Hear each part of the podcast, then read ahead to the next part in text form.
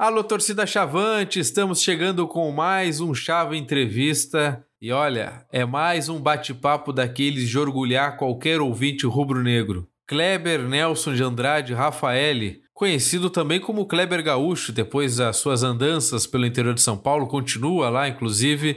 É um chavantaço, Kleber, contou muitas histórias pra gente, desde a sua formação na base rubro-negra até a sua aposentadoria também com a camisa do Brasil. E vocês, olha, vocês vão gostar muito do que a gente conversou durante mais de uma hora no telefone. É conversa para chavante nenhum botar defeito.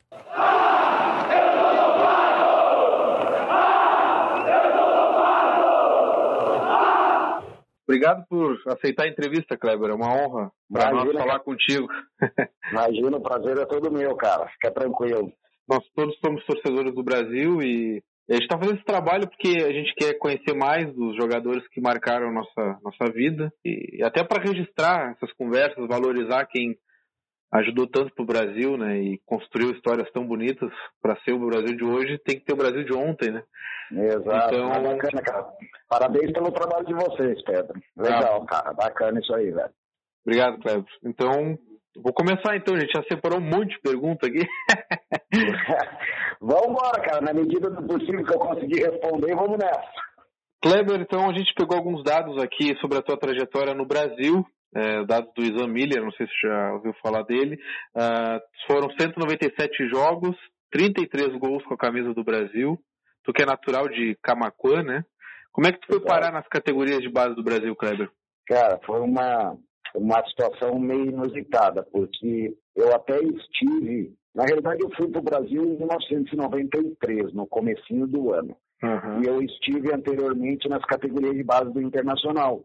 E resolvi voltar no voltar para minha cidade de Camacuã para trabalhar é, situação de namorada também, naquela época era muito novo, né? Tinha namoradinha na cidade, aquela coisa toda. Sim. Acabei é, saindo do Internacional meio fugido um dia e nunca mais voltei.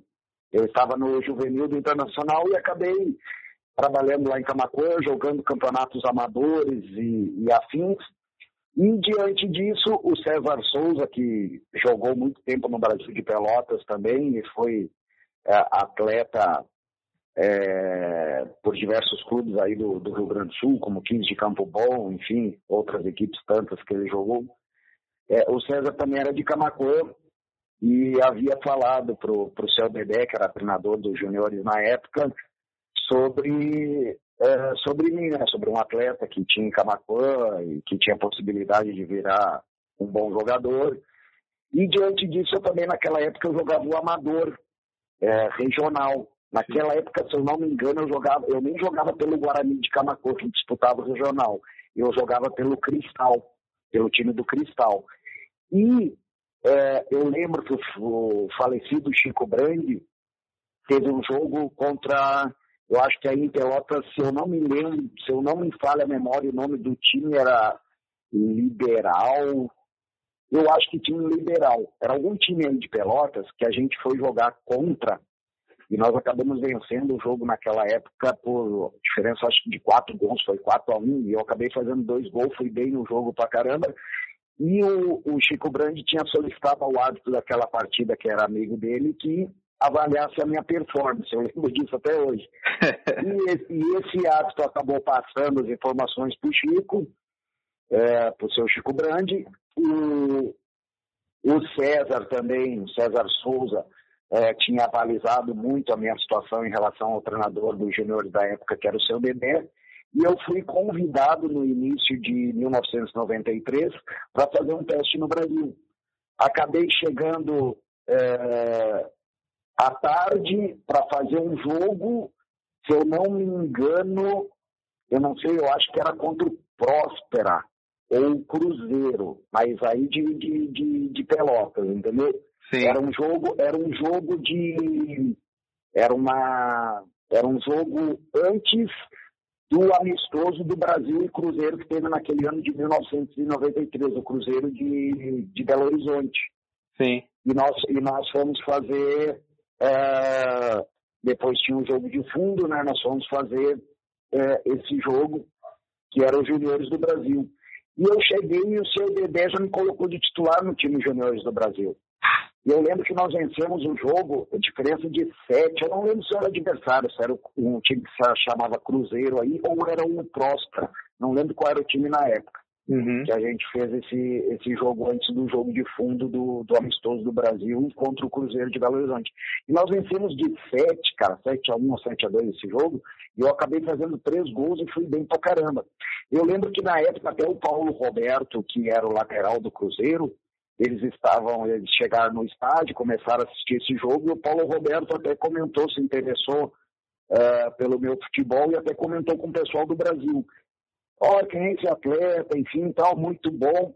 Eu lembro disso por quê? Porque eu iria fazer esse jogo e iria retornar para Camacuã é, com o próprio Cruzeiro, que eles tinham conseguido uma carona para mim. Então eu iria retornar com o próprio Cruzeiro, que ia embora para Porto Alegre, e depois ir embora para Belo Horizonte. Por conta desse jogo, dessa boa apresentação que eu fiz, três gols e tal, e porque chamou a atenção do Cruzeiro, o pessoal do Brasil, depois eu fiquei sabendo disso, que o seu Eloy, que era o diretor, o seu Gilmar Bermudes das categorias de base, que me confidenciaram isso. Eles arranjaram um hotel para mim ficar em Pelotas, para mim não ir com o Cruzeiro, naquele dia à noite, porque o Cruzeiro tinha se interessado por mim. Eles falaram que eu tinha já assinado, que eu era atleta do Brasil, e que inclusive iria para o profissional já na outra semana. Passaram uma conversa com o pessoal do Cruzeiro e eu fui para teste e, e, e, o que tinha sido combinado comigo era eu fazer esse teste, retornaria com o Cruzeiro de carona, porque eles passariam por Camacuã, e aguardaria para eles me dar um retorno, ver se eu tinha sido aprovado ou não.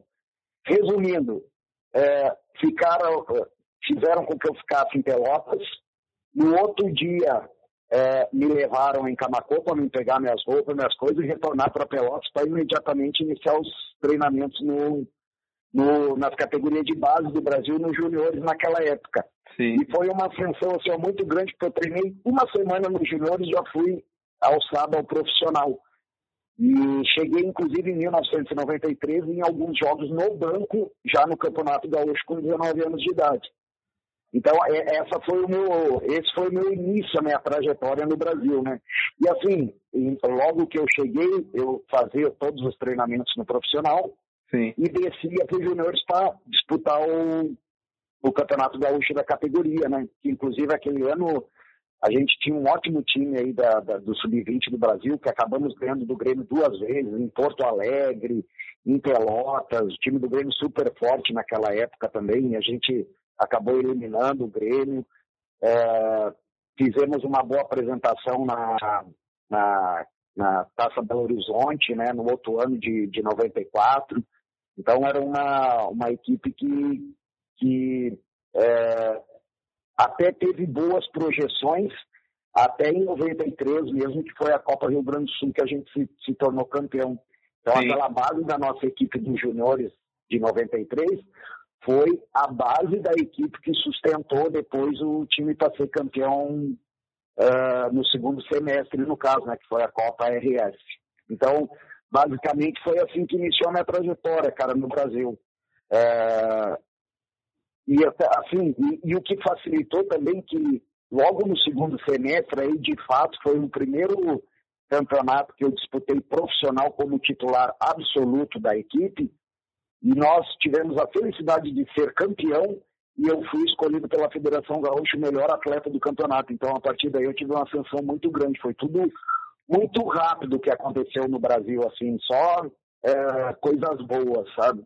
Sim, e Clever, tem aqui anotado ah, não sei se foi a tua estreia, começando já como titular, mas tem o um jogo Brasil e Guarani de Camacuã. Fez o gol 47 do tempo. Isso.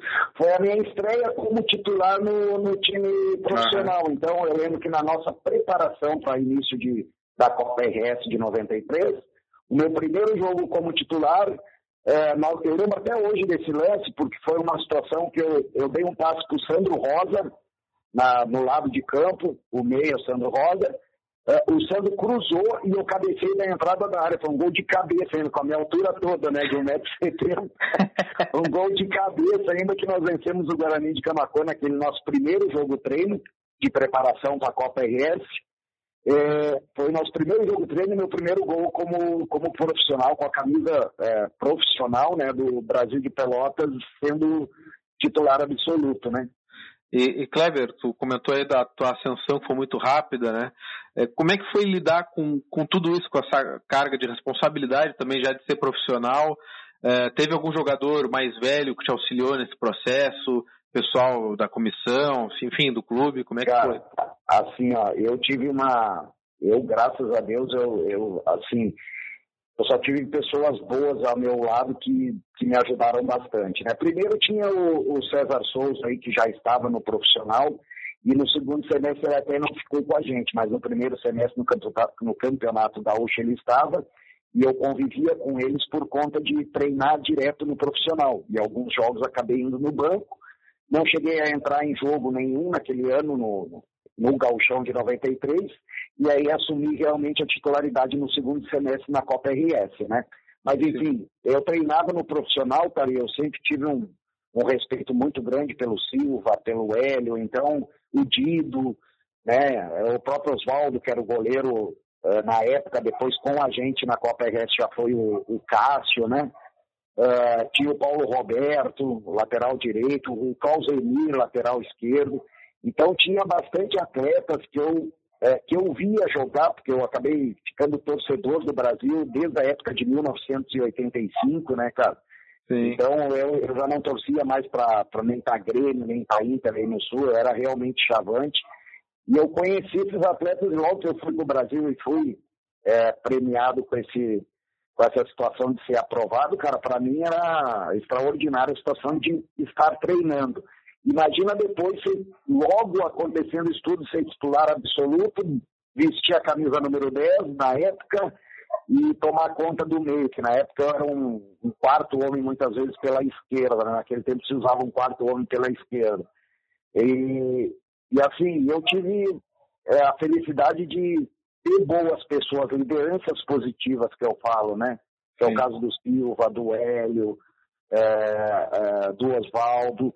E aí no segundo semestre, isso de atletas e da parte diretiva do clube, cara, eu sempre fui muito bem orientado e muito bem assessorado, principalmente pelo seu Eloy Machado, chegou a ser presidente até do clube, e o seu Gilmar Bermudes, cara, eram duas pessoas que tomavam conta da, das categorias de base do Brasil na época então, eles deram, me deram muito apoio em todos os sentidos.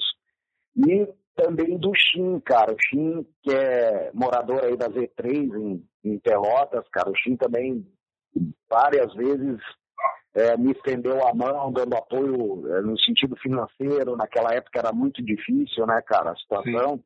Então eu tive, assim, ó, bastante aporte em relação à parte diretiva do pessoal do departamento amador do clube. E do lado dos atletas, esses atletas que eu confidenciei num primeiro momento. Logicamente que depois na Copa RS de 93, cara, aí nós tínhamos ali o próprio Cássio que eu falei, o Marquinhos lateral, o Alad, o zagueiro que chegou, né? O, o Jabá, que, que, que é, veio, acho que se eu não me engano, do São Paulo de Rio Grande, o Sacias, o falecido Sacias, então, é, chegou o Fábio de Los Santos, chegou o Ailton, o Ana, é, enfim, aquele nosso grupo de 1993, cara, me encaixou de uma maneira que todos ali conseguiam fazer com que a gente se sentisse super importante. Então, tanto é que é, nós até não iniciamos muito bem a competição em 1993, foi estávamos assim entre altos e baixos. Sim. E eu lembro que até hoje é, teve um jogo contra o Internacional de Porto Alegre, cara. Inclusive eu fiz até um gol que nós vencemos aí no Bento Freitas de 2 a 0 e a partir dali foi um divisor de água para a gente dentro da Copa RS, porque naquela época, em 93, a Copa RS, se não me falha a memória, não me falha a memória não, é, foi assim mesmo. A gente jogava, se desse empate, o jogo ia para pênalti. E aí nos pênaltis a equipe que ganhasse ganhava mais um ponto. Sim. E, no, e nós tivemos vários jogos que nós acabamos empatando e eu não lembro de um que a gente tenha perdido depois dos pênaltis, entendeu? Então, até por conta dessa situação de disputa em relação à competição, se criou uma amizade muito grande, a gente se fortaleceu muito nesse sentido. E aí eu lembro que logo após, da metade em diante da competição, é, foi muito interessante porque acabou chegando o Silva, que o Silva não estava no primeiro momento, o zagueiro, ele acabou retornando. É, chegou o Juarez, que era um outro zagueiro, chegou o Badico, mais do meio para o final também, que foi super importante nessa nossa conquista, né? Nós já tínhamos o Nazarildo, que eu acabei esquecendo de falar aqui, né? O Nazarildo, que é um, uma, uma figura super importante que descontraiu o vestiário pra caramba. Então, assim, realmente a gente criou uma, uma sintonia muito grande, um elo muito grande entre os atletas. E os próprios atletas da categoria de base que subiram juntamente comigo para ser um, uma, uma sustentação da equipe do Brasil daquela época para jogar a Copa RS, eu posso destacar alguns atletas que tiveram uma influência boa ali, que foi o caso claro. do Rogério Camacuã, o zagueiro, o Marcelo, lateral esquerdo, o próprio Sandro Rosa, que jogou em muitos jogos, o Leandro Guerreiro, o atacante de beirada, né?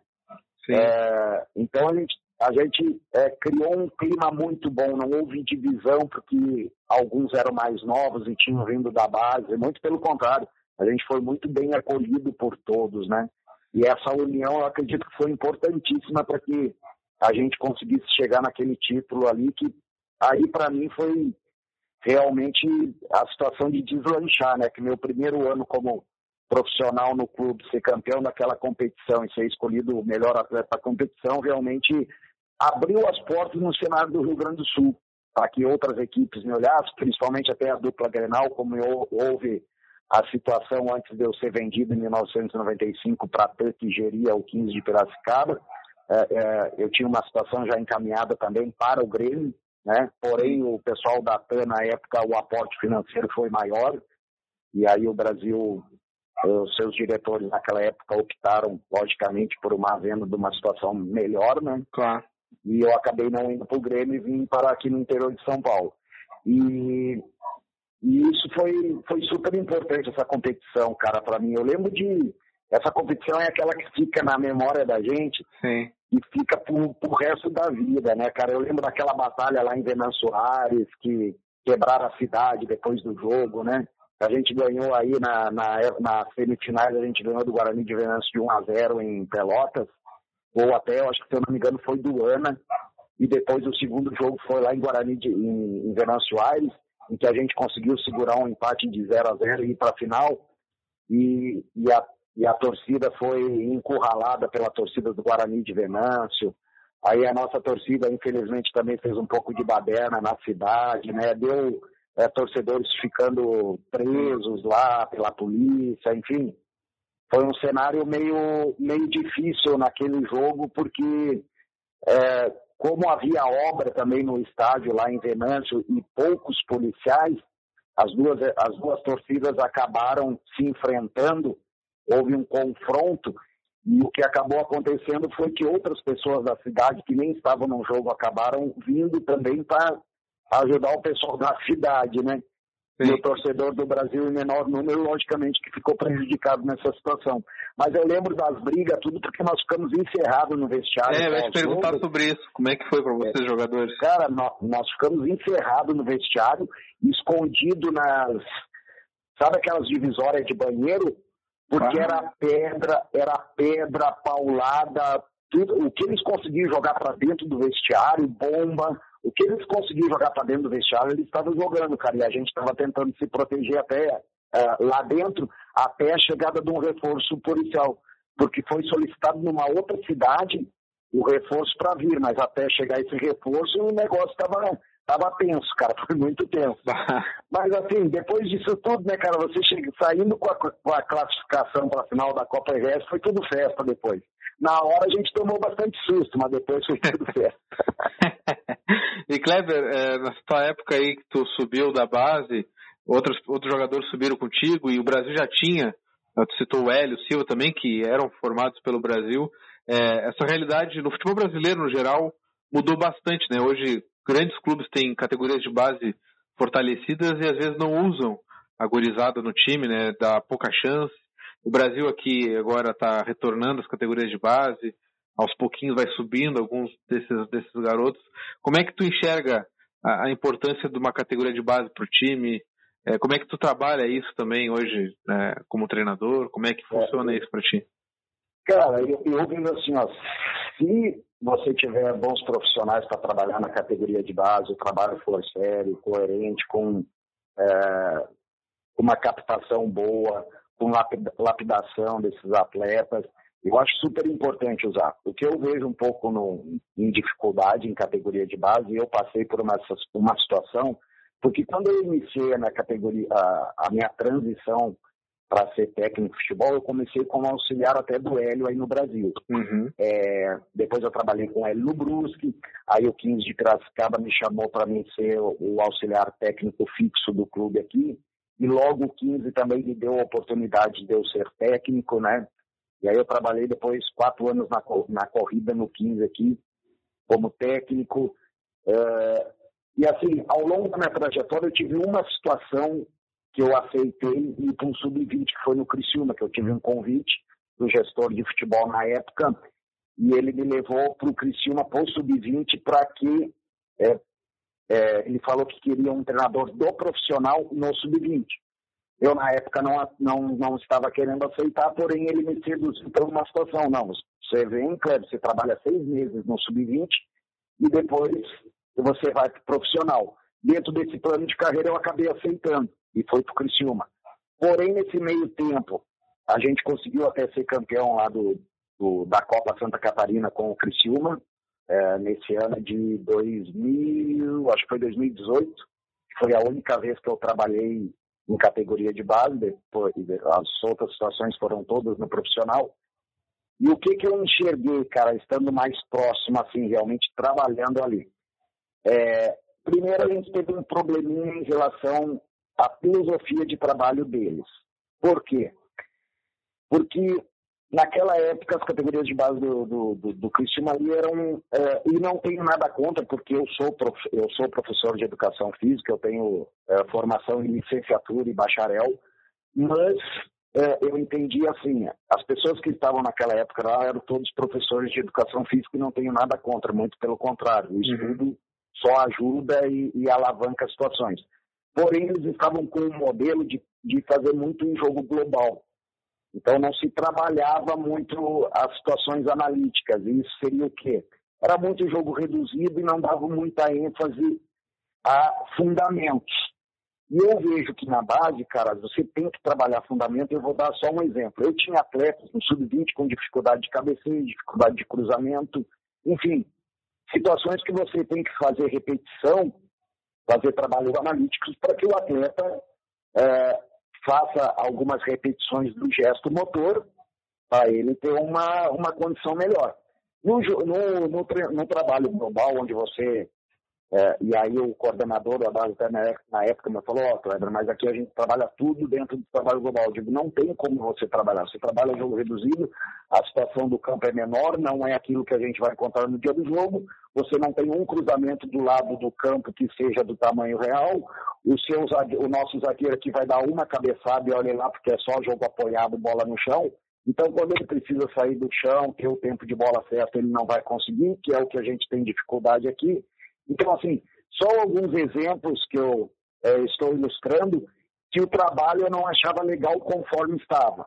Tanto é que eu implementei um outro tipo de trabalho para que a gente conseguisse ter um resultado melhor na formação do atleta, para o atleta sair mais inteiro o profissional e não chegar com déficit de cabeceio, de passe, de cruzamento, fundamentos que são essenciais para que você consiga fluir o seu jogo, né? E a gente tinha esse problema. Então, por isso que eu falo, a base sendo trabalhada e bem trabalhada, eu acho que vale a pena e é a situação de sustentação para principalmente os clubes do interior, para conseguir formar atletas tanto para vender como para sustentar a sua equipe principal, mas precisa ser bem trabalhada. Não pode ficar só no foco do europeu que trabalha muito só trabalho reduzido e outras situações é que o pessoal enxerga muito essa situação lá, só que essa situação lá na Europa já são com os jogadores formados, os jogadores prontos, que eles já, já têm o fundamento apropriado. Sim. E aqui, infelizmente, no Brasil, alguns clubes que eu vejo na categoria de base, eles querem trabalhar isso. Eu via lá no sub-11, sub-12, o pessoal não trabalhando fundamento, o pessoal muito preocupado na parte tática. Pô, moleque de 10, 9 anos trabalhando parte tática. Gente, você tem que dar a bola, tem que fazer o cara dar um passe bom, o cara saber cabecear, o atleta, sabe, gostar do jogo, assim, não ficar se preocupando com 9, 10 anos com a parte tática. Até pode colocar alguma coisinha, mas não ser esse o fator principal. E isso eu vi que tinha dificuldades em, em, em algumas categorias de base que a gente passava.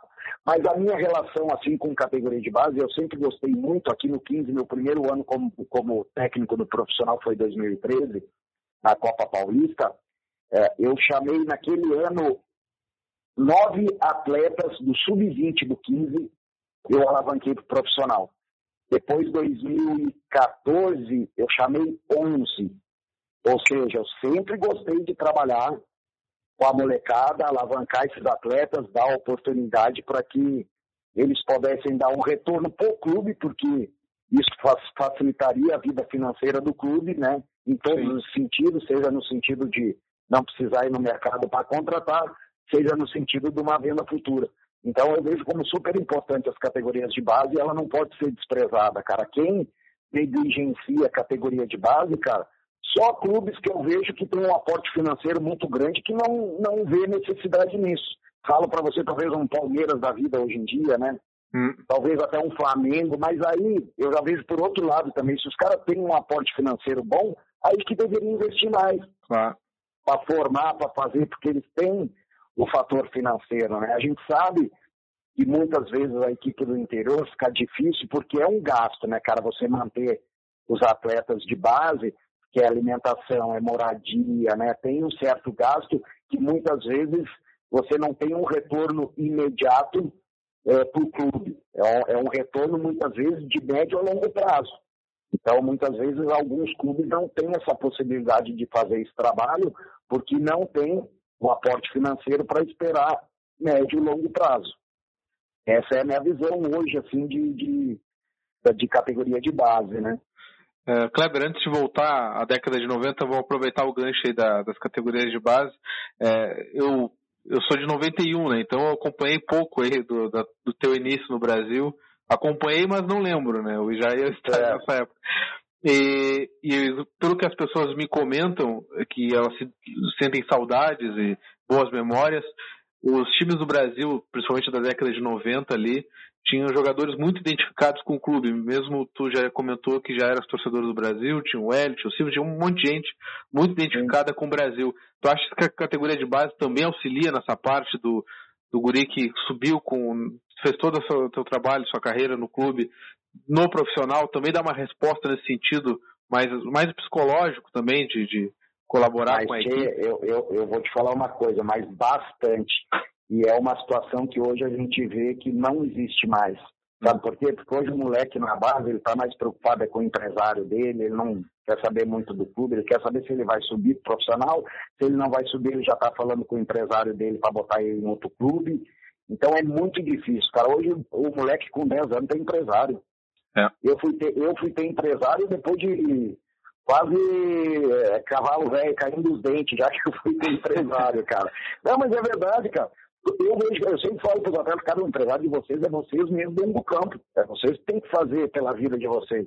Mas hoje em dia é muito mais difícil essa situação, são outros tempos. E voltando a essa época aí da década de 90, meu, você pode ter uma ideia que nós brigávamos no calçadão em Pelotas quando a gente se confrontava com, com, com os jogadores do Sub-20 do Pelotas, para te ter uma ideia. Sim. Nós muitas vezes quase saía via de fato no soco lá no calçadão, aí em Pelotas, é, quando se cruzava, no bailão Estrela Gaúcha. Cara, era incrível. Não podia se cruzar porque a gente defendia a bandeira mesmo, entendeu? Então era aquele negócio, eu sou chavante, sou chavante, o pessoal do Pelotas era lobão e, e cara, vamos até a morte. Defender a bandeira do Brasil até a morte. Então existia esse vínculo muito grande, né, cara? E no profissional não era diferente. O pessoal tinha muita identificação, né, cara?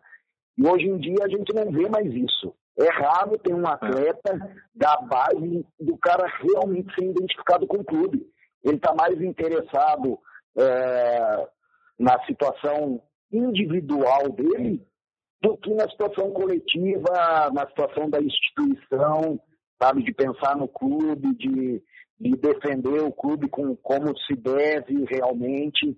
Hoje é bem mais complicado, cara? Naquela época era muito mais fácil se formar também atleta, eu acho que por, por conta disso, porque existia muita identificação nas categorias de base dos clubes no qual é, você defendia. E só aproveitar o gancho, porque essa pergunta tinha deixado lá para o fim, mas vou puxar ela porque tu citou o Hélio, quando tra vocês trabalharam no Brasil em 2011, né? Eu estou como auxiliar dele. Como é que foi trabalhar com, com ele, que para ti já era uma referência na época como jogador, e depois trabalhando na comissão? Então, cara, assim, ó, eu quando é, eu resolvi é, realmente encerrar, o Brasil até queria que eu fizesse mais um ano de contrato, né? Seria o 2011 para mim participar mais um ano. É, eu tive até do 15 de Piracicaba também o convite para mim não encerrar a carreira e vir aqui para jogar mais um ano é, em 2011. E eu decidi realmente fazer essa transição em 2010, cara, porque na função que eu desempenhava, que já era de volante nessa época, o meu corpo já não, não, não sustentava mais, não aguentava mais. Eu, eu, comecei a ter muito, muita lesão muscular. Então eu vi que era hora de parar. E eu tive a felicidade, cara, nessa minha é, situação aí de, de, de, parada, de ser convidado pelo Brasil para ser é, auxiliar técnico fixo do clube e ser convidado pelo Hélio também. Sim. Ou seja, o Hélio, o Hélio, quando começou a conversar com o pessoal do Brasil, na época, no final de 2010, para ele ser o técnico em 2011, ele já me contactou, é, porque ele sabia que eu estava parando, né? Isso aí não era novidade para ninguém em Pelotas, eu já havia, é, já tinha ficado explícito que eu ia encerrar minha carreira naquele ano de 2010, como de fato aconteceu, e é, o Hélio, sabendo disso aí, ele me ligou, Kleber, é, eu estou querendo te fazer o convite oficial, porque eu estou conversando com o pessoal do Brasil, e daqui a pouco, se eu não acertar com o pessoal do Brasil, e eu acertar com outro clube, eu gostaria que você fosse trabalhar comigo, é, na minha comissão, ser meu auxiliar. Eu agradeci o, o, o, convite do Hélio, né, cara, e prontamente me coloquei à disposição dele, porque era uma referência minha como profissional, né, como atleta, e para mim seria muito satisfatório poder trabalhar com ele. E logo após o Hélio me ligar, na outra semana, o Brasil também estava naquela situação de transição. O Brasil acabou me fazendo o convite para ser o auxiliar técnico fixo do clube. Porém, eu declinei porque é, agradeci também e falei que já tinha aceitado o convite do Hélio. Por conta disso, eles me falaram que também estavam falando com ele que o Hélio era um dos nomes para ser o treinador do Brasil 2011, como de fato aconteceu. Aí acabou o Hélio sendo realmente o, o treinador escolhido. E aí eu tive a, a, felicidade dupla, né, cara, de poder iniciar na comissão técnica, poder iniciar com o Hélio, né, trabalhando com o Hélio, e no Brasil, cara, que, era o, que é o meu clube de coração. Então, para mim foi, foi sensacional, cara. E assim, ó, foi de grande valia. Tanto é que, lógico, naquele ano a gente não conseguiu fazer uma, uma boa campanha, nós acabamos até saindo ali no, no decorrer da, da competição, mas aí depois o Hélio acabou indo para o Brusque, eu acabei indo trabalhar com o Hélio também de auxiliar no Brusque lá, onde a gente teve Campeonato Brasileiro de, de Série C na época, teve Copa Santa Catarina disputando, e foi muito proveitoso em relação a, a aprender como funcionava todo todo aquele lado, né? Porque a gente vive muito o lado de atleta e depois do outro lado é completamente diferente, cara. Não tem muita coisa a ver, não. Lógico que, o, que o, a nossa carreira como atleta ajuda, mas o outro lado é bem mais complicado, viu? Eu posso te falar que como atleta é muito mais fácil. e, Cleber, falando da, do teu período como atleta, agora voltando novamente no tempo, né? É, é. Em 95 tu deixou o Brasil para o 15, aí tu até comentou, né? E no mesmo ano, tu enfrentou o Brasil numa oitava de final na Série C, o 15 passou, o Brasil ficou eliminado. Como é que foi enfrentar o Brasil na Baixada?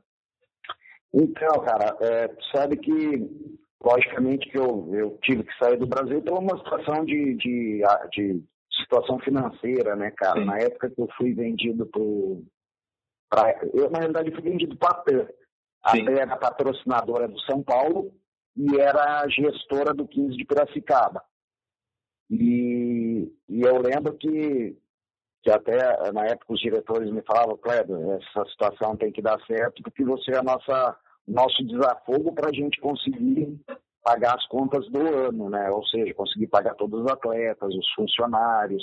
O Brasil estava numa situação financeira difícil. Graças a Deus acabou dando certo, né? A negociação. Eu acabei indo indo para o 15 e por um destino, né, cara? Vou dizer um destino fatal assim, porque eu não não gostei, mas aconteceu, né? De a gente acabar se enfrentando no brasileiro da Série C daquele ano, cara. E infelizmente eu tive que até já estava defendendo outra camisa e como claro. profissional mesmo, sendo chavante, cara, eu primeiro sou profissional. Claro. Tive que até fazer gol, né, cara? No Brasil, eu fiz um gol de falta no Cássio, né? No jogo em Piracicaba. E, e assim, cara, foi realmente difícil, cara, porque quando eu cheguei no, jogo, no primeiro jogo, que foi aí em Pelotas, quando eu cheguei no estádio, cara, eu tive uma, uma recepção muito calorosa por conta da torcida, sabe?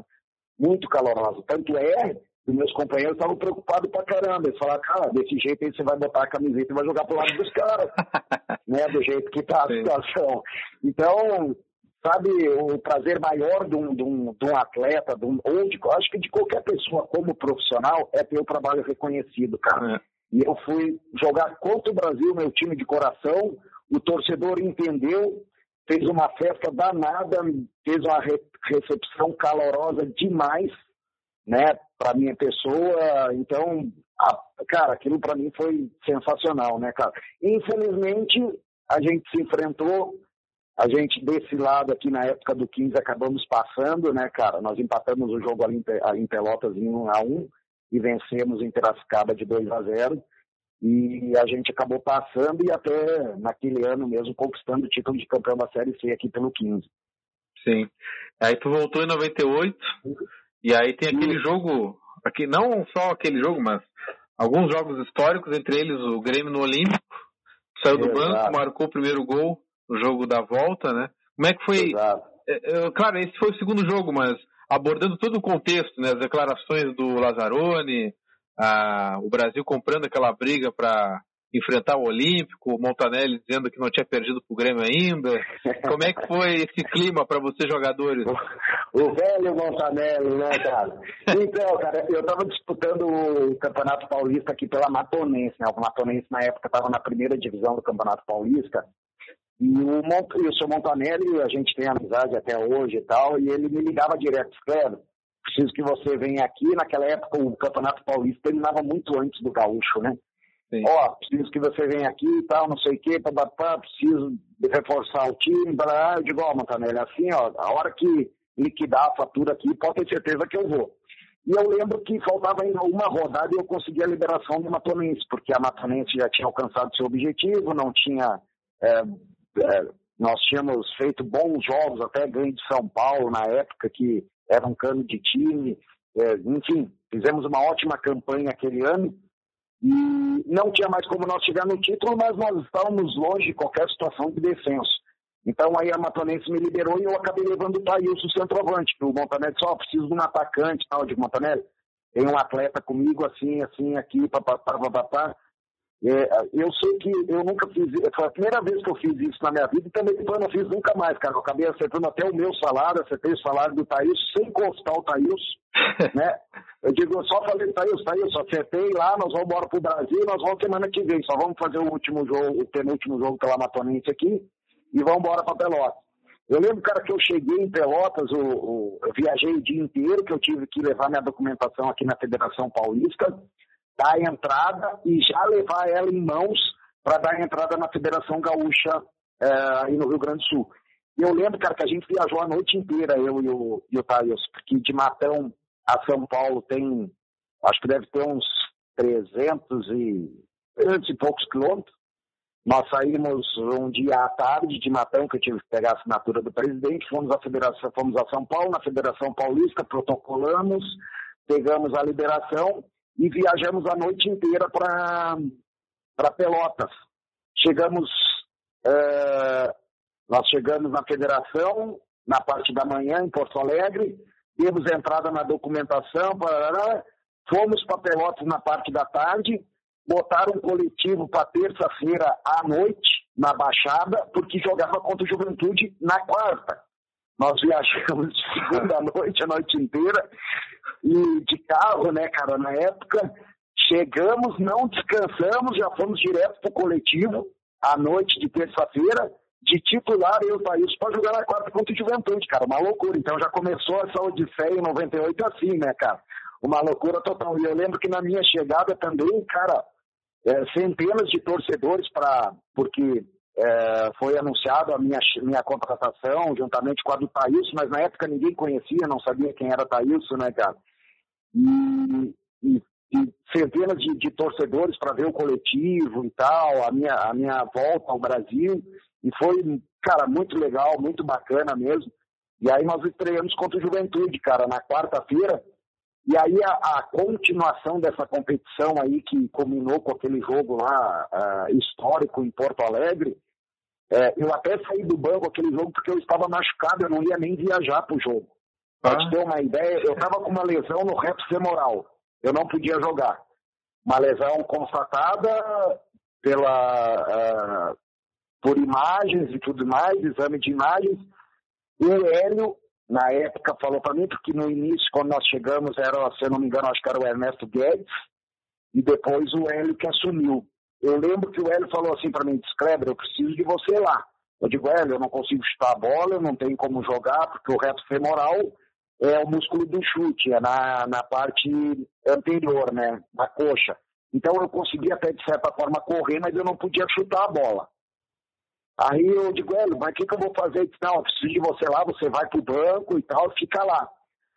Beleza, tô indo para dar um, uma força pro pessoal, né? Ser mais um ali na, na parte psicológica, enfim, de, de motivação e tudo mais, mas não ia nem pro jogo, cara. Pra minha surpresa, a hora que o Luiz Gustavo machucou no início do primeiro tempo, o Hélio me chamou, Kleber, vem.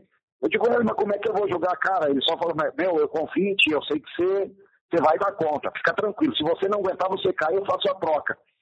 Cara, eu não ia nem pro jogo. Aí eu entrei no jogo, pra te ter uma ideia, eu entrei no jogo, foi um dos primeiros lances, o Thaís arrancou pela esquerda, e eu já saí, tanto é que eu entrei no lugar do Luiz Gustavo, porque o Luiz Gustavo era o centroavante, né, do time naquela época. E eu entrei já jogando mais no ataque, não podia chutar a bola, lá vendo. Mas eu não podia chutar a bola de peito de pé. Tanto é que o gol, é, quando o Thaís toca a bola, eu, eu dei a chapa na bola, que era o único jeito que eu conseguia tocar na bola com a perna direita, né? Então eu usei de chapa para fazer o gol no Danley, cara. E assim, eu passei o jogo inteiro usando mais a perna esquerda do que a direita. A direita quase nem colocava na bola porque eu não tinha condição, né? E acabou dando tudo certo naquele jogo, enfim, a gente conseguiu essa, essa esse feito histórico aí, né, cara? E realmente houve toda é, é, esse contexto aí, o Lazzaroni foi muito infeliz na declaração dele no jogo em, em Pelotas, né, cara, no nosso primeiro jogo, dizendo que nós estávamos dopados, que nós corríamos demais, enfim. Não era nós correr demais, cara. Tinha um dele que era morto, né? Então, morto que eu digo assim no sentido, não tinha muito sangue na veia, né? sim? Sim. Nós era chavante, cara, sangue escorrendo na veia ali, vambora. Então, talvez por isso que ele não estava acostumado com essa situação de um time tão intenso, né, cara, de, de, de botar a alma mesmo no, nos jogos, que era o que nós fazíamos, de repente ele saiu com essa infeliz é, é, essa, essa declaração. declaração infeliz por parte dele, né, que acabou até é, gerando uma motivação a mais para a gente, né, cara? Com certeza isso foi um, um grande aliado nessa, nessa nossa condição aí para o segundo jogo para poder sair com essa vitória. Ó, e só não fomos campeão aquele ano, cara, é porque nós pegamos uma equipe muito boa, que realmente era o Juventude, né? Tanto é que o Juventude foi campeão é, gaúcho em 98, e por conta até do Juventude ter sido campeão gaúcho, nós acabamos ficando com o título do interior, né? Sendo campeão do interior. Porque se nós passássemos pela Juventude, cara, não tinha dúvida nenhuma que nós também venceríamos o Internacional. É que nós realmente pegamos o Juventude, que estava o Juventude estava muito certinho, com uma equipe muito qualificada, né? Com Santos Sotile, com Flávio, com Rodrigo Grau, enfim, a equipe deles na época lá era uma equipe, uma equipe muito boa também, né, cara? É, com, não, mérito, e... com mérito eles foram campeões, né? E Kleber, eu estava até revendo as imagens que o Marcelo Barbosa, que é do Chavaquete também, ele publica as imagens do colecionador Chavante, né? Ele tem é. material gigante. E ele publicou esses dias É, muitas dessas perguntas são dele, inclusive. E ele publicou esses dias as imagens, né, tanto do Grêmio como do Juventude. E no primeiro jogo não veio torcida do Juventude para cá, para Pelotas. E aí no, na volta a, torcida do Brasil invadiu, né? E aí me incomoda um pouco isso, né? Pô, a torcida se dedicou tanto, mas futebol é assim, né? Mas o Hélio, desse, desse período aí que eu gosto muito, não só da resposta do, do Montarelli, mas também a resposta de vocês, jogadores, é que assim, a gente sabe que existe um abismo estrutural e financeiro para Grêmio Inter. Isso aí acho que nunca vai mudar na história, né? Mas uh, o Brasil se comportou como um time que não baixa a cabeça, né? Que vai jogar, vai enfrentar dentro do campo com a bola no pé. E é isso que a gente acha que o torcedor do Brasil quer, né? Se o time nos der um pouquinho daquela raça que a torcida já tem, eu acho que aí já fica uma combinação muito forte, né? E eu acho que esse é um exemplo clássico, assim, quando o Brasil tem a torcida e tem o time alinhados, é, é, fica mais forte, né? Engrossa o caldo. Tanto é, que teve aquela festa também, né? Exato, até nesse sentido desse jogo lá em Caxias, porque o primeiro jogo aí foi empate, né, em Pelotas. O segundo jogo lá em Caxias, cara, a gente foi prejudicado, a gente teve, foi muito prejudicado numa situação que foi o nosso zagueiro Vladimir ser expulso ainda no primeiro tempo, né, cara? Uhum. Então isso nos custou muito caro naquele jogo lá. É. Então, assim, assim, até no que tu colocou aí, que a nossa equipe realmente se portava numa situação de enfrentar as outras equipes de igual para igual. Vai perder, pode até perder, como foi o caso que perdemos para o Juventude, por méritos do Juventude. Não Sim. vamos tirar o mérito deles, porque realmente era uma equipe muito boa, né? Mas a gente jogava de igual para igual com todo mundo, cara. Até com o dupla Grenal, se fosse o caso, como foi o caso do Grêmio, que nós enfrentamos de, de peito aberto e conseguimos superar. E se nós tivéssemos passado pela Juventude, nós iríamos enfrentar o Inter de peito aberto, sem sem aquele medo de time do interior de querer só se defender, entendeu? Sim. Com coragem, com atitude. Então, a torcida Chavante com certeza ficou orgulhosa daquele time por conta disso. Lógico que a decepção veio por conta de não ter conseguido passar pelo Juventude, porque a gente viu uma possibilidade grande do Brasil chegar ao título aquele ano, sabe? Então, realmente existia isso, mas uh, eu tenho certeza que a torcida, em momento nenhum, se sentiu uh, envergonhada pela equipe que tinha, muito pelo contrário. A gente perdeu, mas perdeu de cabeça em pé, cara, tentando enfrentar de igual para igual todo mundo. É, isso é muito legal. E, e Kleber, agora voltando já para tua tua carreira como jogador, tu foi recuando né, de posição em campo ao longo do tempo. Começou como meia no Brasil, né? E terminou como volante. Como é que foi essa adaptação? Foi natural? Não, cara, sabe na realidade que isso me atrapalhou bastante, né? Porque hoje eu poderia ser milionário se eu tivesse ficado de meia, meia atacante, né, cara? O pessoal foi me empurrando para trás, me empurrando para trás, quanto mais atrás a gente ganha menos dinheiro, né, cara? É incrível. Não, mas foi assim, cara. Eu comecei, eu lembro que eu comecei, cara, como um, um quarto homem pelo lado esquerdo. E aí depois, uma época no Brasil, eu jogava é, na meia mesmo. É, no 15 de Piracicaba, quando a gente já foi campeão em 1995, a gente, o nosso técnico aqui era o Vadão, e o Vadão trouxe o, aquele carrossel caipira que era do Mojimirim na época. Então ele jogava no 352.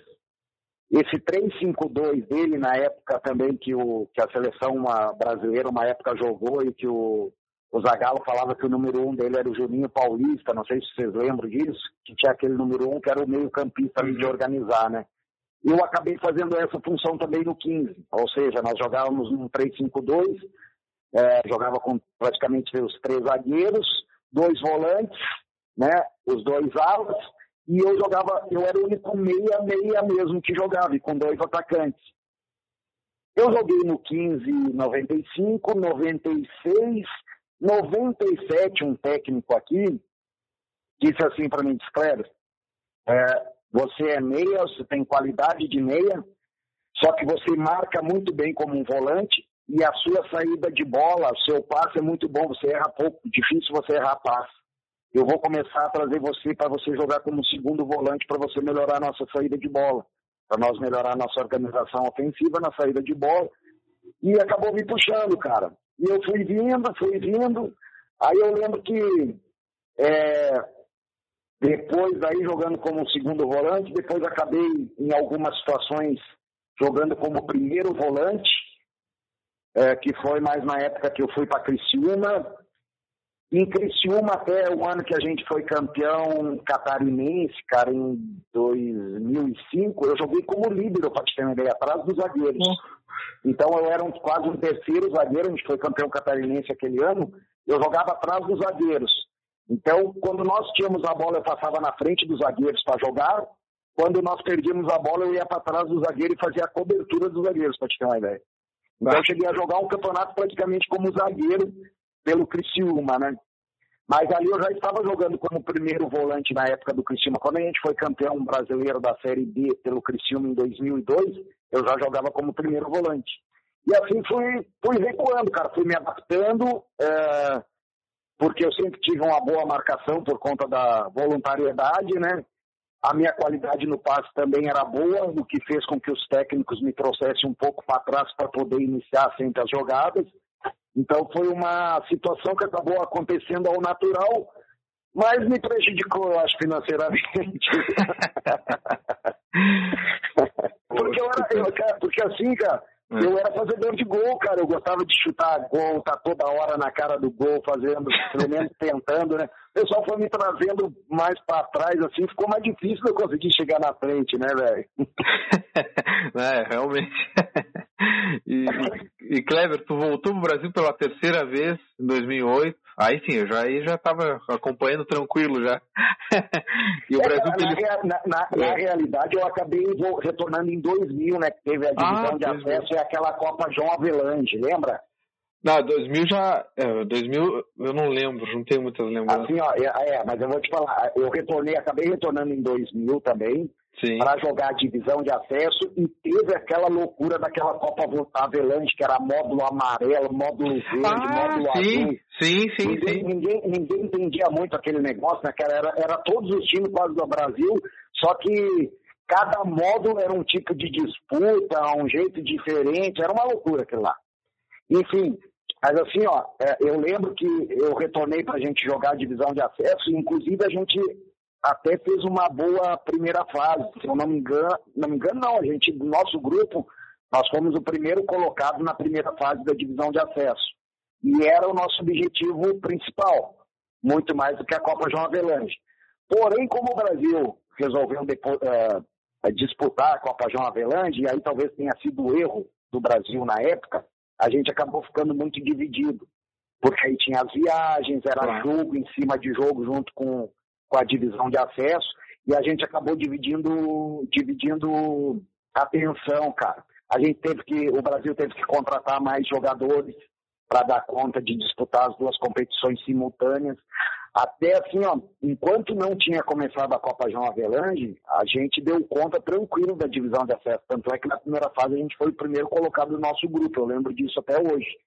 E após, assim, é, o início e, e, e, continuação da Copa João Avelange naquele ano, a gente foi tendo problemas porque a gente não conseguiu, a gente tentou dividir atenções, entendeu? A gente tentou, Sim. de fato, mesmo dizendo que a, a, a preferência era a divisão de acesso, é, a gente acabou muitos jogos da João Avelange, eu que era titular acabei indo para jogos da João Avelange, então acabou sobrecarregando em alguns jogos para retornar para a divisão de acesso. Tanto é que aí na segunda fase a gente não conseguiu manter a mesma performance e acabamos não, não chegando ao, ao acesso naquele ano, cara.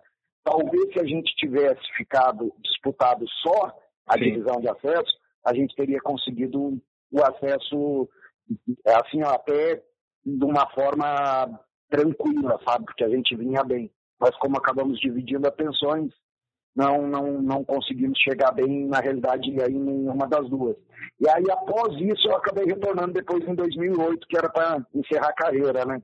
Sim. E, não, e esse 2000, agora estava vendo aqui, tu marcou 10 gols esse ano pelo Brasil. Exato. Então, rapaz, eu te falava, fazia gol, era goleador, cara. É, e, e 2000... Não, e, e Kleber, em 2008... Porque assim, ó, quando, eu, quando eu voltei esse ano ainda, eu era, em 2000 Me... eu ainda era meia. Meia, ainda meia, sim. Ainda era meia, exato. Pô, se tivesse continuado aí. Pois é, por isso que eu falo, cara. Perdi a.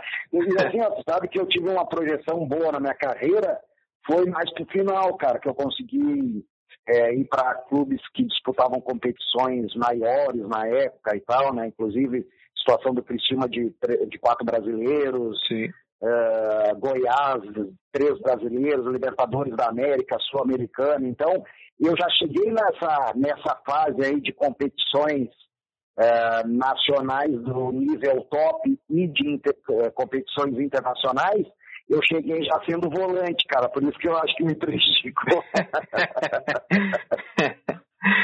Bom, voltando a 2008, então, Kleber, o Brasil beliscou o acesso à Série B ali, 2008, 2009, o Brasil fez boas campanhas, o Brasil sempre buscando o acesso à Série B, e teve aquele jogo contra o Marcílio Dias, no jogo Um Dilúvio na Baixada, eu estava lá, Exato. de capinha de chuva, o Alex Martins comemorou em cima do placar, meteu aquele golaço no meio campo, eu quero te perguntar, tu viu o goleiro adiantado ou tu quis lançar a bola para o ataque? Mas, cara, eu, eu mostro esse gol que o pessoal fala até hoje, porque o narrador falou assim, ó, oh, o Kleber e tal deu um chutão. Eu digo, que chutão, rapaz? Eu vi o goleiro para encobrir, rapaz, que chutão. cara, aquele campo daquele jeito, a única coisa para se fazer era levantar a bola é. e jogar lá na frente para causar transtorno por time adversário. Na realidade, qual foi a minha intenção ali? Jogar a bola mais próximo do gol deles, porque eu sabia que o Milá estava lá próximo, sempre. Eu tinha combinado com o Milá, digo, Milá, eu vou, o falecido nosso, nosso é, eterno ídolo aí, o Milá, né? Eu digo, Milá, cara, eu vou pegar a bola, a bola não rola. Eu vou pegar a bola, vou levantar e vou jogar no teu rumo lá pro lado do gol. Só que assim, ó, não fica aberto. Porque não adianta eu jogar a bola para a beirada do campo, que a bola vai parar, os caras vão marcar, não vai sair. Fica mais centralizado, que eu vou jogar a bola sempre em direção ao gol. Tanto é que se você perceber no gol, o Milá tá correndo de encontro a bola. Hum. A bola passou por cima dele, ele está correndo de encontro à bola. E eu acredito que o goleiro do Marcílio Dias, ele tenha saído achando que a bola ia parar na, é. na, na poça d'água, sabe? E por conta do Milá estar tá correndo em direção também à bola, ele acabou antecipando, só que a bola quicou e encobriu ele, graças a Deus. Não, e Kleber, aquele jogo foi um espetáculo, porque o meu pai vai a a cidade do Brasil desde 63 por aí, né? Então tem, tem chão. É. E ele olhou para mim, assim, acho que depois da virada, ele falou assim: ah, a torcida do Brasil pode até um dia não ser a maior, mas vai continuar sendo a mais fiel, porque aquele jogo tinha muita gente, foi uma festa inesquecível, né, Kleber? E com, uma classificação importante também ali, né? Demais, né, cara? Tu sabe que aquele jogo não era para ter saído, né? É, Nós ficamos é. sabendo depois pelo delegado da partida, porque aquele jogo envolvia também a situação, porque assim, ó, 2008 2009, cara, foram duelos épicos contra o Caxias. É. Nessa época, porque o Caxias era o nosso grande rival da Série C, né? é. tanto em 2008 como em 2009. Então, era uma rivalidade absurda, nós e o Caxias nessa época, por conta dos dois sempre é, duelarem na Série C. E o Caxias, se eu não me engano, estava jogando em Toledo naquela tarde, hum. e o jogo lá iria sair a chuva torrencial era em Pelotas. Então a gente soube que o árbitro recebeu uma ligação e nós tínhamos que ganhar o jogo. Nós, nós soubemos que o delegado recebeu uma, uma ligação, passou para o árbitro da Federação Paulista, mandando sair o jogo, independente do estado que tivesse o gramado. Porque não tinha a mínima condição da não prática tinha. de futebol. A mínima condição.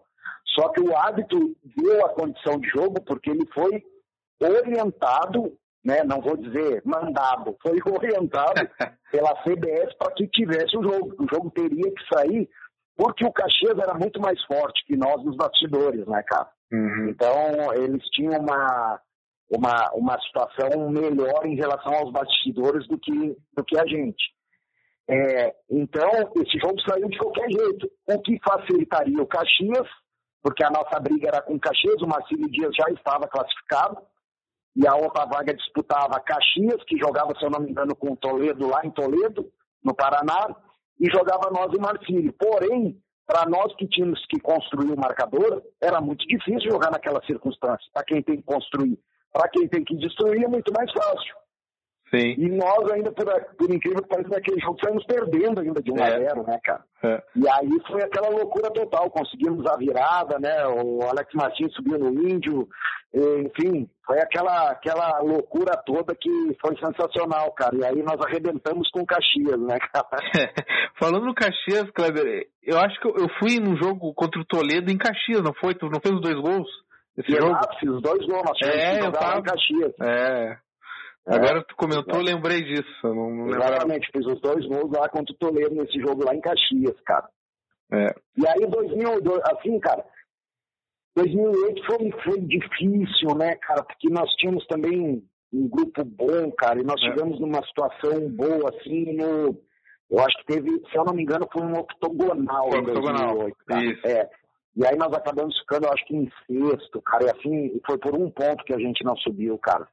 E aí o pessoal fala muito do jogo lá em Rio Branco, do Acre e tal, nessa época.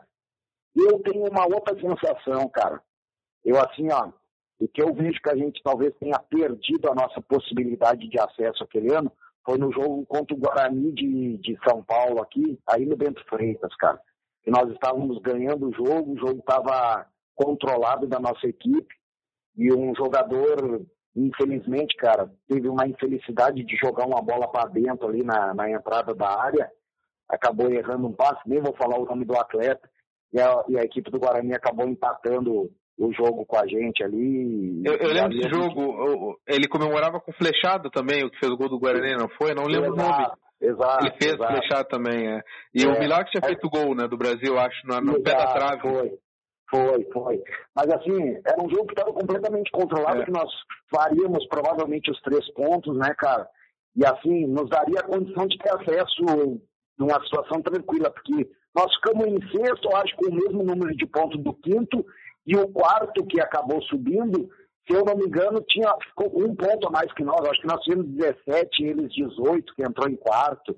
Alguma coisa desse tipo, assim, eu não estou bem lembrado agora, mas aí se fala muito, ah, nós fomos pro último jogo lá contra o Rio Branco do Acre, os caras não tinham mais chance nenhuma, mas assim, muitas vezes os caras que não têm chance joga mais solto, joga mais fluido, joga numa condição mais, mais fácil, sabe? Sim. E aí te, tiveram outras situações no jogo lá que a gente acabou errando bastante, mas eu vejo uma situação crucial foi esse nosso jogo aí na Baixada contra o Guarani, cara, de Campinas aqui, que estava um jogo completamente controlado pra gente, e a gente teve um erro de um atleta nosso que foi tentar dar um passe por dentro numa situação perigosa e acabou dando passe no pé do adversário, os caras empataram o jogo e, e saíram daí com um ponto e nos tiraram a possibilidade de ter, ter dois pontos a mais do que nos, coloca, nos colocaria na Série B do, do ano de 2009, cara.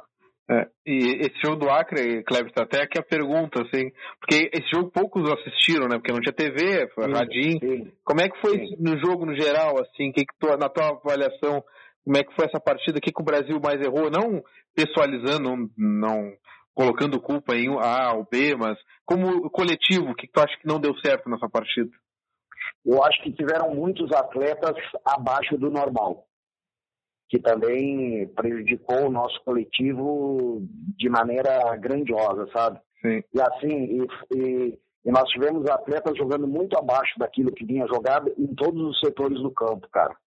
Então não era exclusividade de um, dois. Eu, uhum. Assim, ó, na minha análise, nós tivemos quatro a cinco atletas que foram abaixo daquilo, renderam abaixo daquilo que vinham rendendo naturalmente, sabe?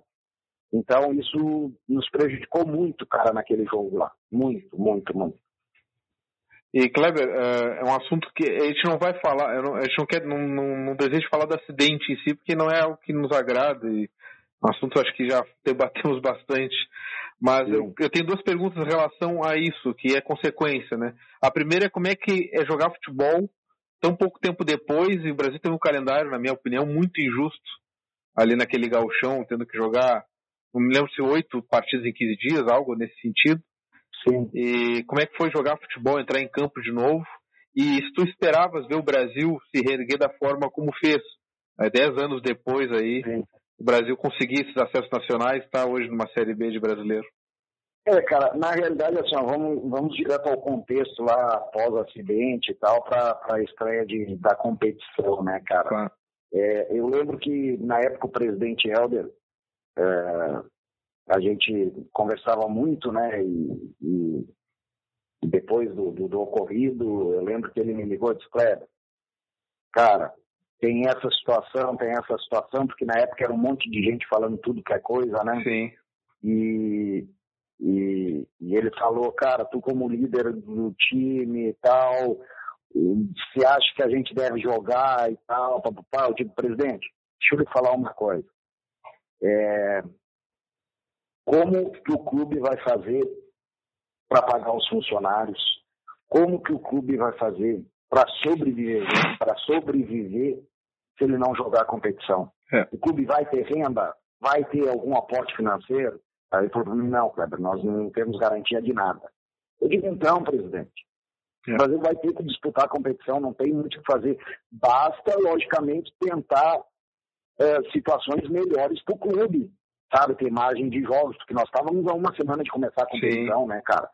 Então, é, foi uma catástrofe que dizimou a nossa equipe, né, cara? Eu lembro quando. E aí o que aconteceu? Aí ele pediu, não, então vamos marcar uma reunião com os atletas que estão mais em condição. Aí eu lembro que a gente marcou a reunião, até infelizmente nesse dia também da reunião, o próprio Jorge Muti acabou se acidentando de novo de carro, retornando, né, cara? Uma situação bem louca, né?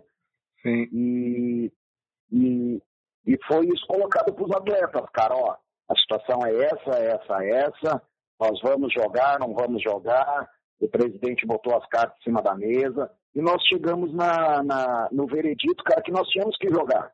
Uma que nós tínhamos que jogar muito mais pela situação do clube do que nós propriamente é, na situação pessoal. Porque para a grande maioria dos atletas ali, era muito mais fácil, os atletas que estavam em condição de competir, era muito mais fácil até falar em não jogar e ir para uma outra equipe, jogar o galchão para uma outra equipe. Uma grande parte ali teria essa condição fácil uhum. de se empregar numa outra equipe e disputar a competição do galchão naquele ano. O que talvez não tenha sido feito de, de, de forma, é, vamos dizer assim, um pouco mais, é, não vou dizer favorável, mas um pouco mais lógica dentro de todo o contexto, é a sequência de jogos que teve, né, cara? Nessa situação toda aí, e nem sei se teria a possibilidade de fazer diferente por conta é. de datas, né, da própria federação, mas enfim, o, o, Brasil ficou sobrecarregado, né, cara? Sobrecarregado. Eu lembro que é, eu ainda eu tinha uma condição boa para jogar, mas o jogo antes da estreia que foi contra o próprio Santa Cruz de novo, eu estava machucado. Eu machuquei aquela semana do jogo, eu nem consegui jogar o, o jogo da estreia, né, cara? Tanto é que eu acho que quem, quem jogou até de capitão naquele time foi o Alex Martins, se eu não me engano. E, e eu não pude nem jogar o jogo da estreia porque acabei machucando também na, na, na, na semana antes de iniciar o jogo, né? E também foram muitas outras situações, né? Porque todo mundo disse que ajudar, disse que ajudar, disse que ah, ajudar. É. Na hora foram poucos, poucos que ajudaram. E a ajuda foi assim. Eu tenho o Joãozinho aqui que não com todo respeito ao Joãozinho, Joãozinho ah. é uma forma sim, sim. É, que eu estou falando assim, para não colocar nomes, né? Então eu tenho o Joãozinho, o Guinho, o Zezinho, o Luizinho, enfim, esses aqui não, não servem nem para minha base aqui. Ah, vamos então mandar lá para o Brasil, lá, porque o Brasil está precisando de jogador, entendeu? Sim. Então, chegaram muitos atletas realmente muito abaixo do nível de competição de um galchão. Muito abaixo de poder vestir a camiseta do Brasil, de saber o que, que o Brasil representa, é, do que, que é esse manto, do que, que cada um tem que fazer. Então foi chegando jogador um atrás do outro, a gente é, acordava num dia no hotel, daqui a pouco tinha dois, três jogadores se apresentando e já indo pro jogo à noite. Uma loucura, cara. Uma loucura. É. Enfim, uma loucura total que não tinha outra situação a não ser realmente o descenso, cara.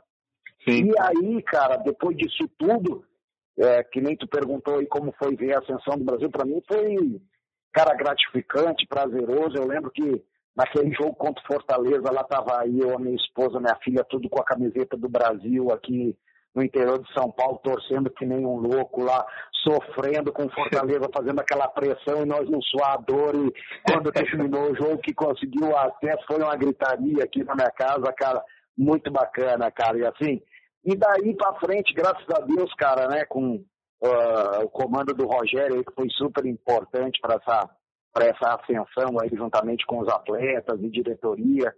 Uh, cara, foi, foi só situações boas, porque o Brasil alavancou de uma maneira aí que que conseguiu chegar no patamar que está hoje, cara, e o importante é pelo menos se manter é. nessa Série B mais alguns anos para conseguir se, se, estruturar melhor, como Sim. o Brasil vem fazendo, né? Uhum. Então é super importante, ah, o Brasil vai brigar lá para subir, cara, o Brasil não precisa brigar nesse momento para subir, o Brasil precisa se manter, ter sempre essa renda, ter o aporte financeiro, buscar investimento que você numa Série B é muito mais fácil de conseguir, então se manter para estruturar o clube e pensar em situação de subir depois para uma Série A, depois que estiver com um clube estruturadinho, com uma condição boa que você possa subir e conseguir se manter. E, e Kleber, é, só um adendo assim, eu estava no último jogo contra o Novo Hamburgo na Baixada e, e apesar de tudo aquele início de ano horrível, né? Foi um orgulho muito grande ter ver o Brasil vencer aquela partida, né, porque como tu disse, teve esse calendário que não dá para saber se seria como ter sido feito diferente, mas o sentimento que eu tenho até hoje assim de de eu de ter terem deixado o Brasil numa situação como tu disse, que tinha que pagar o pessoal e não tinha outro jeito senão jogar, né? E o meu sentimento de justiça vem disso, de ter colocado o Brasil está numa situação que não tem para onde correr, né? É, esse é o meu sentimento, mas eu estava lá no último jogo e naquele ano mesmo, 2009, né, quase subiu para a Série B, pegou apenas o campeão, que foi o, uh, o América. O América Mineiro, exato. É, Nós demos um azar danado de cruzar com o América. É. E... e assim, ó, e, e, até recordando esse ano de 2009 aí, que nós também fizemos, é, é, se, se degradamos, né, cara, com Caxias é. esse ano aí também, e assim, é, só que 2009, se não me falha a memória, a competição foi diferente, né? Foram quatro grupos de cinco. Uhum. Em 2008 eram 60 e poucos times, é, 64, quatro, se não me engano. É. Tal, alguma coisa assim. Em 2009, cara, já, eu lembro que foi bem mais sucinto a Série C. Foi, se eu não me engano, com 20 clubes apenas. Isso. É. E eram quatro grupos de cinco. Então é. ficava dois somente, né? Três ficavam fora. E eu lembro que o nosso grupo tinha Criciúma, Marcílio Dias, é, era nós, Caxias, eu não lembro qual era o outro. Metropolitano, não era? Metropolitano, exatamente. Então era bem forte, cara, e acabou passando nove Caxias, né, cara? E assim, até eu acho que, se eu não me engano, com pontuação igual, e o Caxias ficou pelo saldo de gol, que tinha um gol a mais do que a gente. Acabou o Caxias passando em primeiro, nós em segundo. Mas assim, foram duelos muito bons também nessa época aí. E aí nós tivemos a infelicidade de pegar a melhor equipe da competição, né, cara, que foi o América. E aí no primeiro jogo nosso, né, nas quartas de finais contra o América em Pelotas aí, caiu água pra caramba, não sei se vocês é. lembram disso. Lembro, uma chuva danada, não dava para jogar. Eu, infelizmente, eu estava fora nesse jogo por suspensão de cartão, então eu não pude jogar esse primeiro jogo aí na Baixada. E nós tivemos a possibilidade até de vencer o jogo, porque o jogo terminou 0 a 0 nós tivemos um pênalti que o nosso zagueiro acabou errando, infelizmente. Então aí nós fomos, não sei se tu lembra disso, nós fomos jogar em Belo Horizonte, com um placar que empatamos em Pelotas, nós tivemos um pênalti no segundo tempo, que nós infelizmente desperdiçamos, e aí lá não teve jeito, porque a equipe deles realmente, tanto é que foi campeão com méritos, né? Sim. Era uma equipe muito ajustadinha, muito certinha aquele ano, o América Mineiro. E se tivesse, se tivesse vencido o jogo em Pelotas, tu acha que a gente teria tido mais chance lá em Belo Horizonte? Eu acho que o jogo seria diferente lá. Eu acho que seria diferente. Nós tivemos uma situação lá que nós tomamos o gol muito cedo também, né? Hum. E mesmo assim, assim, nós tivéssemos, e aí nós tivemos que sair um pouco mais pro jogo. É, se nós tivéssemos vencido aí em Pelotas de 1 a 0 mesmo nós tendo tomado aquele gol lá, nós poderíamos continuar com a postura mais tranquila dentro do jogo, tá? Em vez de abrir um pouco mais e dar possibilidade pro, pro América Mineiro conseguir jogar mais em cima da gente numa situação de transição ofensiva. O que acabou acontecendo porque a gente espaçou um pouco, porque tinha que sair para o jogo, e acabou dando espaço para a equipe do América, que era uma equipe que jogava muito em velocidade, né? E isso facilitou o jogo deles. Porque se a gente ganha um jogo em Pelotas e joga lá e acaba no jogo, é, mesmo tomando gol é, cedo ali no primeiro tempo, a gente poderia continuar com a postura de defender bem e nós continuar explorando a velocidade em cima do, do América e aí inverteu a situação. Como nós tivemos que sair para o jogo, o América Sim. explorou essa situação em cima da gente. Kleber, se encaminhando para o final da nossa conversa, que foi maravilhosa. Obrigado por ter nos atendido, ter contado coisas tão legais, assim, coisas que acho que poucas, poucos torcedores até sabem, ouviram. E já aproveitando, já que tu é treinador hoje do Velo Clube de São Paulo, na Série A3, está em terceiro lugar, né? A gente estava conversando antes. É, pede o apoio da torcida Chavante aí para torcer também pelo Velo esse ano. É, cara, na realidade, é, é, assim, ó, o pessoal da. Primeiro, eu que agradeço, né? Para mim foi uma delícia poder relembrar todas essas situações, né, cara? Eu, como chavante, e ter tido o privilégio de, de iniciar minha carreira profissional no, no Brasil e, e, encerrar no Brasil, que era é. o que eu queria, e iniciar minha transição também no Brasil, né, cara, na comissão técnica. Agora, só o que falta do Brasil para mim é ser o treinador e eu vou ser, pode escrever isso aí. Com certeza. Já falei pro, com. É, esse ano até falei com o presidente, com, com o Ricardinho, que me ligou até para saber a respeito de uns atletas aqui do interior de São Paulo. E, e até já confidenciando para vocês, eu digo, só falta isso. Agora, para mim, fechar meu ciclo de ouro no Brasil, é um dia ser treinador do Brasil. E o presidente falou, Kleber, a hora vai chegar, pode, ter, pode ficar tranquilo em relação a isso. Então eu vou esperar, mas a minha hora vai chegar, pode ter certeza. e assim, para mim uma, uma delícia, cara, um prazer. É, e sempre, é, quando eu puder, eu, eu faço questão de, de, de contar essas histórias, até mesmo porque as pessoas mais novas e que são torcedores e que gostam do clube, muitos não, não, não conhecem é, algumas notícias, alguns fatos, alguns até conhecem pela boca de alguns, e contado, sabe que as situações contadas, é, cada um tem a sua maneira e o seu jeito de ver e de Sim. contar, né? Então é. isso que é o bacana, né? de repente é a mesma história, mas contada por uma outra visão. Então isso que eu, que eu acho bacana, cara. E por conta disso, eu ia falar que a, a velha guarda aí de, de, Pelotas, dos torcedores, não só de Pelotas, mas da região, enfim, é, dos chavantes em, em outros é, estados, Santa Catarina, Paraná, até aqui em São Paulo, no, no, interior de São Paulo, tu pode ter certeza que tem muitos que me escrevem, que, que é, mandavam na época e-mail, SMS, agora tem usado, tem muita gente que continua é, me acompanhando, né, a minha trajetória e tal, dentro do, do futebol, trabalhando desse lado aqui agora como treinador, é, por conta daquilo tudo que eu fiz como atleta do Brasil. Então é muito bacana você ter o reconhecimento e ter o, o, o, o apoio e a, a, o acompanhamento desses Sim. torcedores, né, cara? Então isso é, é assim, ó, é inigualável o sentimento que que a gente possa ter nesse sentido. E com certeza essas pessoas sempre estão torcendo nos clubes que eu trabalho, principalmente aqui no interior de São Paulo. E aproveito também para pedir um, o apoio, a torcida aí, sempre que puder, né? Dar uma acompanhada aí hoje no, no Velo Clube, que é o clube que eu estou trabalhando como técnico aqui.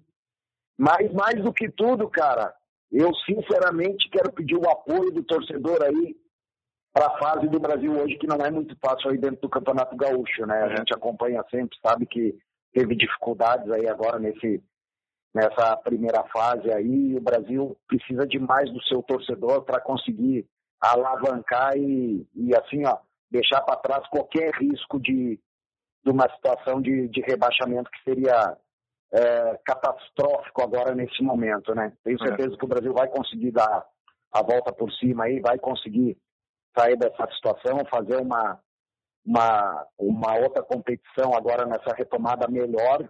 Né? Então, mais do que pedir o apoio e a torcida para mim aqui, cara, é pedir realmente o apoio do torcedor para a equipe. Para pegar junto com a equipe aí para fortalecer, para que os atletas se sintam abraçados, né? Para que eles possam desempenhar melhor as suas funções dentro de campo aí, consiga é, fazer o Brasil aí ter um, um, um, uma vida diferente aí nessa retomada do gauchão. O que tu disse é o que qualquer torcedor chavante diria mesmo. Brincadeira. É bom, Não, mas é isso, cara, é o que eu sinto. Obrigado, viu, Kleber, pela entrevista e por ter sido um, um dos nossos em campo aí. Esperamos vê-lo no Brasil no eu, futuro próximo. Eu que agradeço, cara. Eu que agradeço demais e muito obrigado por esse momento, por eu poder reviver tudo isso que foi muito marcante na minha vida. Obrigado, viu, Kleber? Bom descanso e boa noite. Toma água, porque foi longa a entrevista. Mas bem bacana, cara. Viu? Muito obrigado por tudo aí. Um grande abraço e chavante até morrer, cara. Tailson tá fugindo livre. Tem o Kleber já invadindo a área. O passe para o Kleber. Pode marcar. Tirou feito!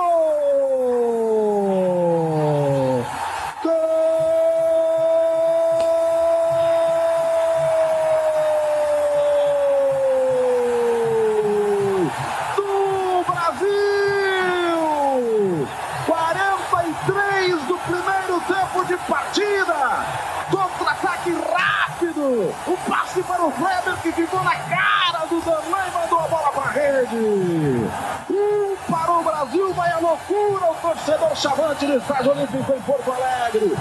A essa torcida maravilhosa que é a torcida do Brasil é o combustível para nós chegarmos às semifinais do Gauchão.